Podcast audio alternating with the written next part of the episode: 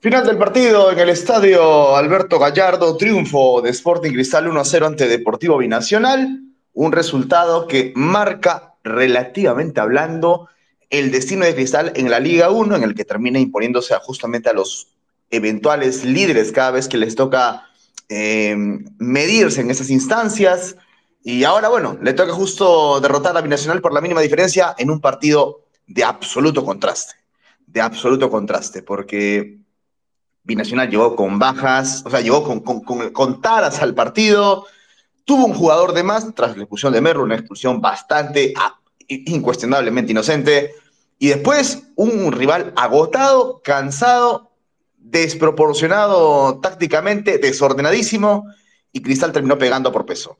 Marco Fournier nos analiza el encuentro en este Spaces a través de Yalaca. Marco.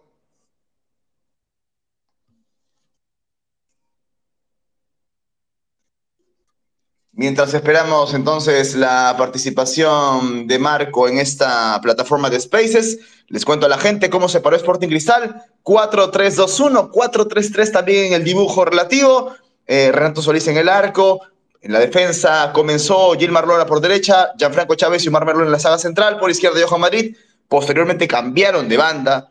Eh, luego apareció Horacio Calcaterra con Gerald Tábara y Mario Tun en la primera línea de volantes. Como extremos, Leandro Sosa por un lado, Irben Ávila por el otro, dejando como punta a eh, Percy Lisa en el equipo de Roberto Mosquera. Ingresaron en la segunda mitad Rafael Utijar y Fernando Pacheco por Leandro Sosa y Percy Lisa en el entretiempo. A los 57 minutos entró Jesús Atalá Castillo por Gerald Tábara.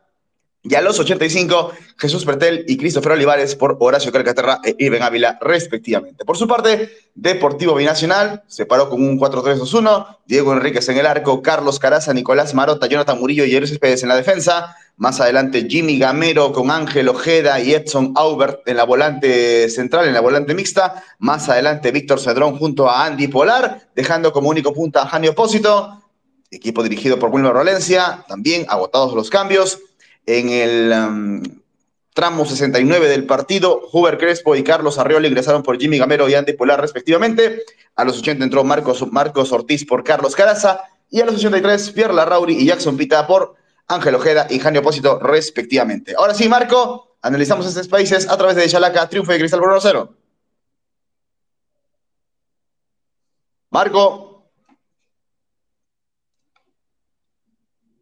Aguardamos entonces la participación de Marco Fornier en este Space. Estoy esperando su intervención. Él se encargó de la transmisión a través de redes sociales. Pero lo que creo que lo, primero que hay que señalar es que eh, una pregunta infidente, ¿no? Si este cristal eh, con este triunfo ajustado termina convenciendo eh, al circuito rimense, ¿no? A este grupo, a este colectivo que está ya de alguna u otra manera analizando la parte final del vínculo de Mosquera por un lado, por el otro el tema de las individualidades que tiene el cuadro rimense en comparación con Binacional, repito, muy agotado, eh, incapaz en la segunda mitad de hacerle frente a un equipo con mucho mejor ritmo y obviamente un poco más descansado, incluso pese al hombre de más. Y, en esa medida creo que lo primero que hay que señalar es, lo, es lo oportuno y acertado en el cuadro rimense, porque sí, hay que darle también mérito al trabajo rimense de, la volante, de la volante central, porque entre Horacio Calcaterra, Gerald Tábara y Yoshimar Yotun, pese a que Yotun, y, esto es una postal que contrasta mucho con el Yotun de selección, cada centro que metía Yotun quedaba a medio camino. E, e, es, algo que, como, como postal, como, como condición, es raro. Eh, fuese como si la Liga 1 fuese un vortex, fuese un vórtice y absorbiera pues las capacidades grandilocuentes que tiene un jugador que viene hace unos meses de jugar en Cruz Azul de México. De hecho, y hace poco más de un año de ser campeón en ese país. Entonces, eh, queda como una especie de, horizonte, de, forma. Ha sido muy raro lo de Yotun, pero pese a eso, funcionalmente hablando, lo del conjunto remense en la volante puntualmente ha sido bueno, ha sido eficaz. Y, y a partir de eso es como comienza a generar peligro. Ahora, obviamente, en la consecución de ideas, el tema está más adelante, y es ahí donde Cristal termina sufriendo algunas taras. Eh, Irben Ávila está corriendo mucho más en el campo de juego, va de extremo, ha perdido un poco la noción de nueve, eh, pero no es efectivo. Percy Lisa ha tenido una escala descendente importante, se hace notar de ese Persiliza en el que los diarios y Twitter y las redes sociales lo ponían como el 9 de la selección y como la alternativa inmediata a Pablo Guerrero parece que ha comenzado a obnubilarse porque es, este Persiliza eh, está en una, en una racha poco gloriosa en, el conjunto de Cristal. Y Leandro Sosa en lo suyo, ¿no? El Leandro Sosa de Ayacucho, que, bueno, obviamente cuando jugaba en el cuadro de los zorros tenía mayores responsabilidades ofensivas. Marco, estamos, a ver, creo que se está conectando Marco Fournier para que nos analice el triunfo de Sporting Cristal por la mínima diferencia ante Binacional. Reitero, en la estadística completa, a los 45 minutos fue expulsado Marmerlo, una tontería, una cosa insólita. Le termina metiendo un brazo en la espalda eh, a, Cedrón y termina condicionando al conjunto rimense en, un partido que, por obvias razones, Cristal lo iba a manejar, Cristal lo iba a dominar, iba a tener la posesión de la pelota. Sin embargo, de ahí a plantear un dominio en el trámite, de acuerdo a lo que significó la inferioridad numérica, sí sorprendió un poco. Igual, viéndolo desde el otro punto de vista, desde el lado de Binacional, el, equipo siempre el 4 uno ya manejado, este, tratando de recurrir un poco al, balón largo, buscar apósito, que valgan verdades, pudo hacer muy poco con Gianfranco Chávez. Eh, lo de Jair Céspedes es una locura. Eh, ahora sí, Marco, te tenemos. Hola, hola Aldo, ¿qué tal? ¿Cómo están amigos de Chalaca? Sí, hemos vivido un buen encuentro entre Sporting Cristal y Binacional. La verdad es que fue más duro de lo esperado, ¿no? Creo que en la previa Sporting Cristal tenía la idea de poder resolverlo rápido, a pesar de que el cuadro de Juliaca venía eh, siendo uno de los líderes. Sin embargo, eh, Sporting Cristal no tuvo claridad en la parte final del juego y, se encuentra con una expulsión de Omar Merlo que termina perjudicándolo, ¿no? Entonces ya luego se hizo bastante complicado y a pesar de que ha sido ajustado, creo que al final de todo ha sido justificado el resultado. Trataba de desmenuzar en, la intervención inicial de, del Spaces el asunto de Cristal y en realidad este... Y el asunto de Binación. ¿Nos, ¿Nos escucha, Marco? Marco. A ver. Bueno, si me escucha Marco, le, decía, ¿no? se trataba de, desmenuzar la, intención de Binacional. Hola, hola. Y hay un, hay un tema que es eh, razonablemente cuestionable para Cristal. Marco, ¿nos escuchas? Parece que tenemos dificultades con Marco Fournier en, el Spaces, eh, que iba a ser un problema. Justamente quería compartir con él una idea respecto a los laterales de cristal, que es un, es un drama, es, una, mm, es un síntoma muy singular. Voy a hacerlo, voy a, voy a hacerlo, voy a exponerlo. Em, Johan Madrid y Gilmar Lora son laterales que, que, suben mucho, que, que, tienen un buen despliegue ofensivo. Pero al momento de marcar tienen bastantes licencias, bastantes limitaciones. Este, y en particular, aunque parezca políticamente incorrecto, lo diría mucho más en proporción lo de Lora que lo de Madrid. Eh, porque al menos Madrid sí es más veloz que Lora. Madrid sí es más rápido que Lora. Pero al margen de eso, a Cristal está haciendo una falta impresionante en el comparativo lo que puede tener un jugador cercano a los 40 años como Jair Céspedes que maneja un despliegue impresionante en Binacional y que obviamente se agotó por las mismas condiciones de Binacional. Y entonces uno se pregunta cómo ese Cristal termina sufriendo por el asunto de los laterales. Eh, una carencia impresionante. Voy a, es más, quiero escuchar a Marco porque me argumenta acá que le puso un 14 a Madrid y yo de verdad, bueno, en ese caso es un tema subjetivo de puntos. Eh, acerca del despliegue de los extremos de Cristal en este partido. Marco.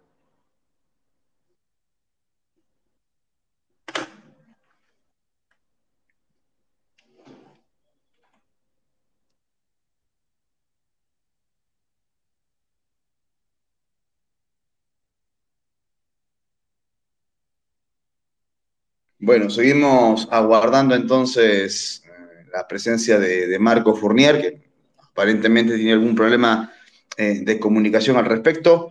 Eh, y, bueno, lo cierto es que en este, en este contexto señalaba entonces la, las limitaciones que tenía el cuadro rimense también por los extremos y, bueno, en ese sentido, teniendo la dificultad de, superar por la mínima diferencia al conjunto de Binacional en un trámite bastante disparejo, reitero, muy dominado por Cristal, pero que desafortunadamente eh, deja un sinsabor bastante, bastante fuerte, bastante, bastante sólido de cara a lo que va a significar eh, el vistazo de la, de la Copa Libertadores, que en, poco tiempo, juega de local ante la Universidad Católica. Eh, una pregunta en serio, en broma, era, ¿este cristal así como está, tiene la capacidad de poder hacerle frente al conjunto chileno? Complicado, pero eh, el asunto es este, un, cristal que está... Que, lo termina ganando con, el tanto solitario de, de Horacio Calcaterra a los 82 minutos, un golazo, un golazo, un, despeje, un despeje a medias de Auber de cabeza y apareció Calcaterra para pegarle de derecha de aire y vencer a, un buen, a un buen arquero como Enríquez, que desafortunadamente tras varias intervenciones, en esa se le hizo imposible tratar de, alcanzar el remate de Calcaterra. Estamos esperando la participación de, Marco Fournier entonces para que nos analice. Él fue el, encargado de hacer el partido entre Cristal y Binacional en el Alberto Gallardo en el marco de la fecha 12. Con este resultado, Cristal alcanza la línea de los 21 puntos, que es uno por debajo de los punteros. Binacional, Alianza Atlético y Huancayo con 22 los, tres equipos, Cienciano con 21 y luego aparece Cristal también con, con 21 unidades tras su victoria en el Alberto Gallardo. Así que lo tenemos a Marco ya para, para poder eh, conversar de este partido, de este triunfo de Cristal por la mínima diferencia. A ver,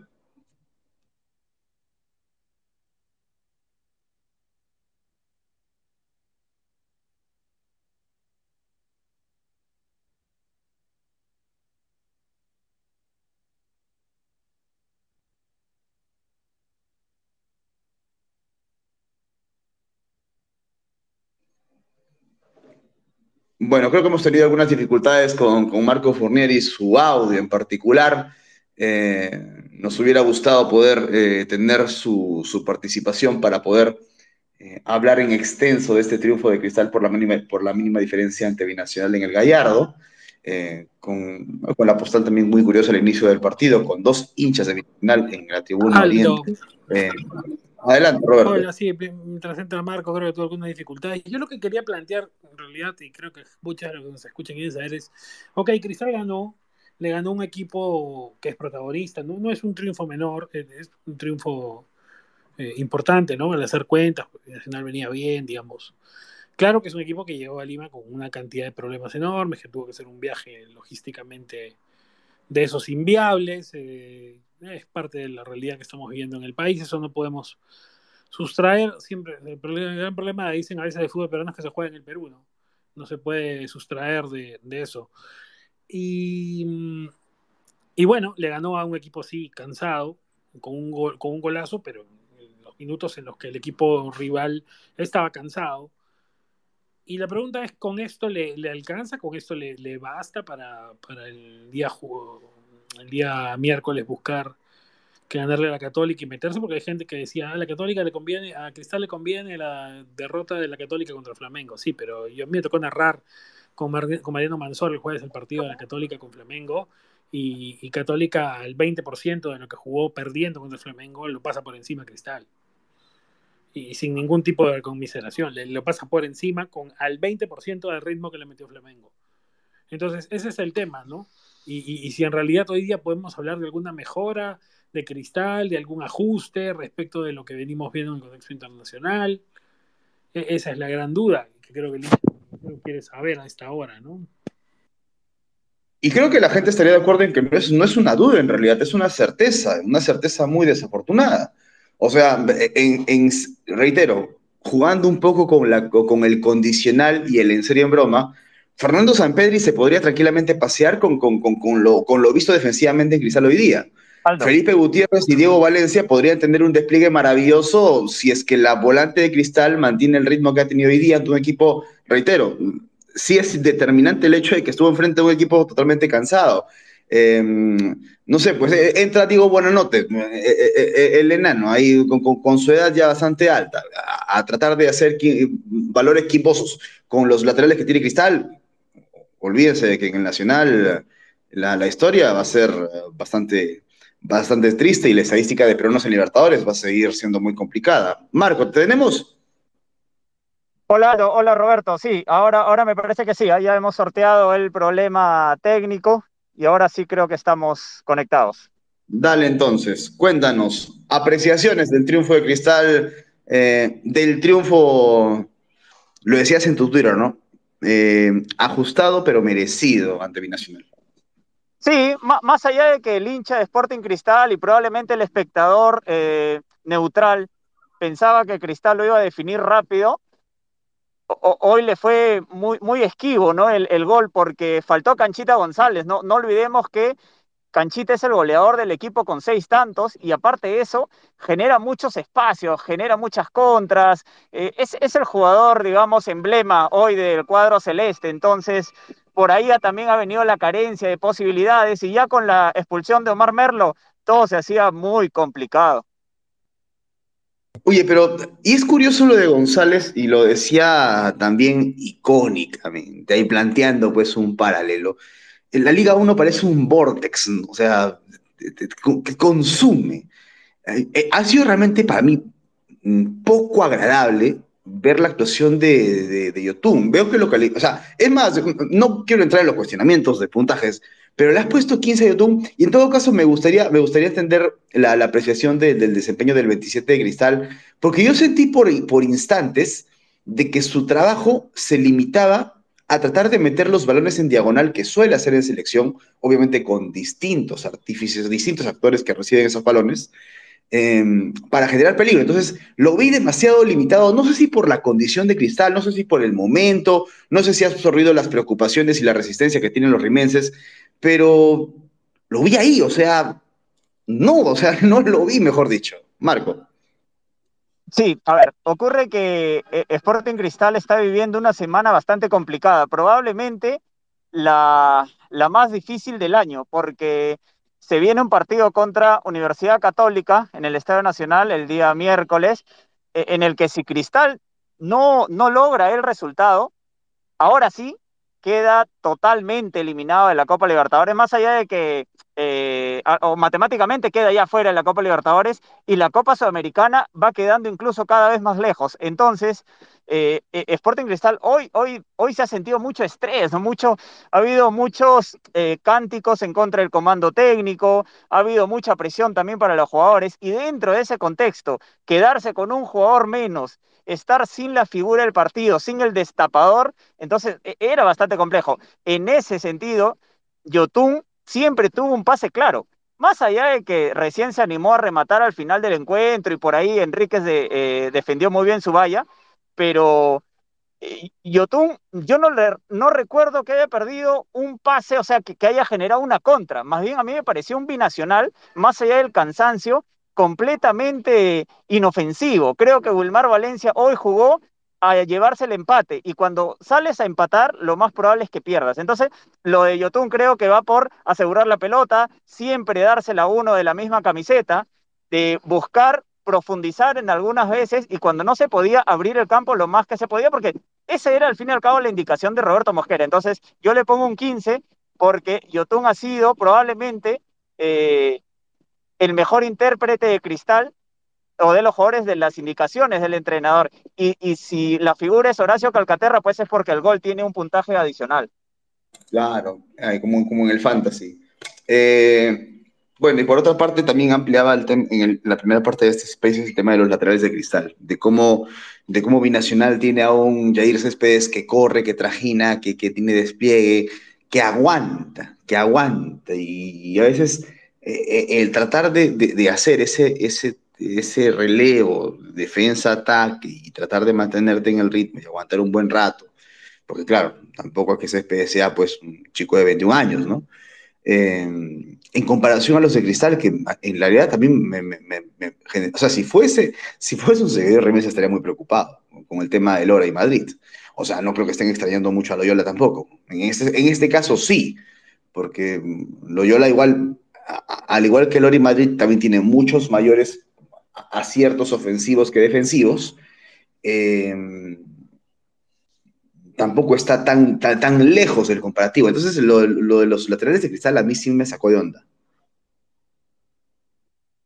Sí, en, el caso del, lateral izquierdo, hoy, hoy fue muy complicado, ¿no? Suplir a, a, un Loyola que no viene teniendo la mejor temporada. Aún así, eh, el 29 Rimense normalmente le da algo de garantía, algo de seguridad, algo, digo, algo, porque, porque Cristal sufre mucho en el tema defensivo. Y hoy Gilmar Lora, pues, este, eh, a ver, creo que podían haber puesto a cualquier juvenil, digamos, de la reserva, de una edad de 18, 19 años, y, probablemente hubiera tenido eh, el mismo desempeño. Respecto a Johan Madrid, no es nuevo, eh, Madrid tiene muchas deficiencias para marcar, incluso para atacar.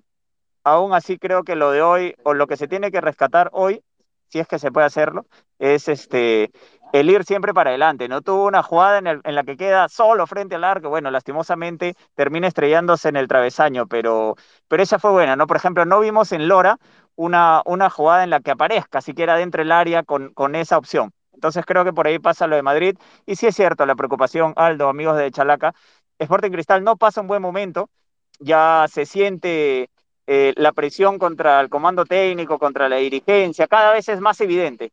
Entonces, esto en algún momento va, a explotar, pero mientras eso, el equipo tiene que ir sacando los puntos, ¿no? Así como hoy. De acuerdo, igual le valen tres puntos, igual le valen para alcanzar la, la línea de, los 21, de las 21 unidades y meterse en la parte alta de la tabla, o en todo caso cerca de los punteros. Para cerrar el Spaces, voy en orden. Cuarteta arbitral del partido, lo dirigió Augusto Menéndez, desempeño, puntaje, ¿por qué? Aceptable, aceptable. Creo que la jugada más complicada que tuvo Menéndez fue la de la expulsión y para mí termina acertando, ¿no? Omar Merlo golpea por detrás a, Víctor Cedrón, no había razón más allá de, una pica seguramente que hubo entre ellos y bueno, no, no, no resolvió bien Menéndez, no ha tenido más complicaciones. En realidad, Sporting Cristal normalmente es un equipo que no, no genera muchos reclamos, ¿no? Así que hoy, hoy definió bien el, árbitro, más allá de algunas cositas puntuales que eso hace que, baje el, puntaje, ¿no? Pero, pero creo que fue aceptable por el tema de resolver bien la más difícil. Y el capo del partido y los argumentos para ponerle el puntaje tal. No te capté, Aldo, discúlpame, se me cortó, no te capté. El capo del partido.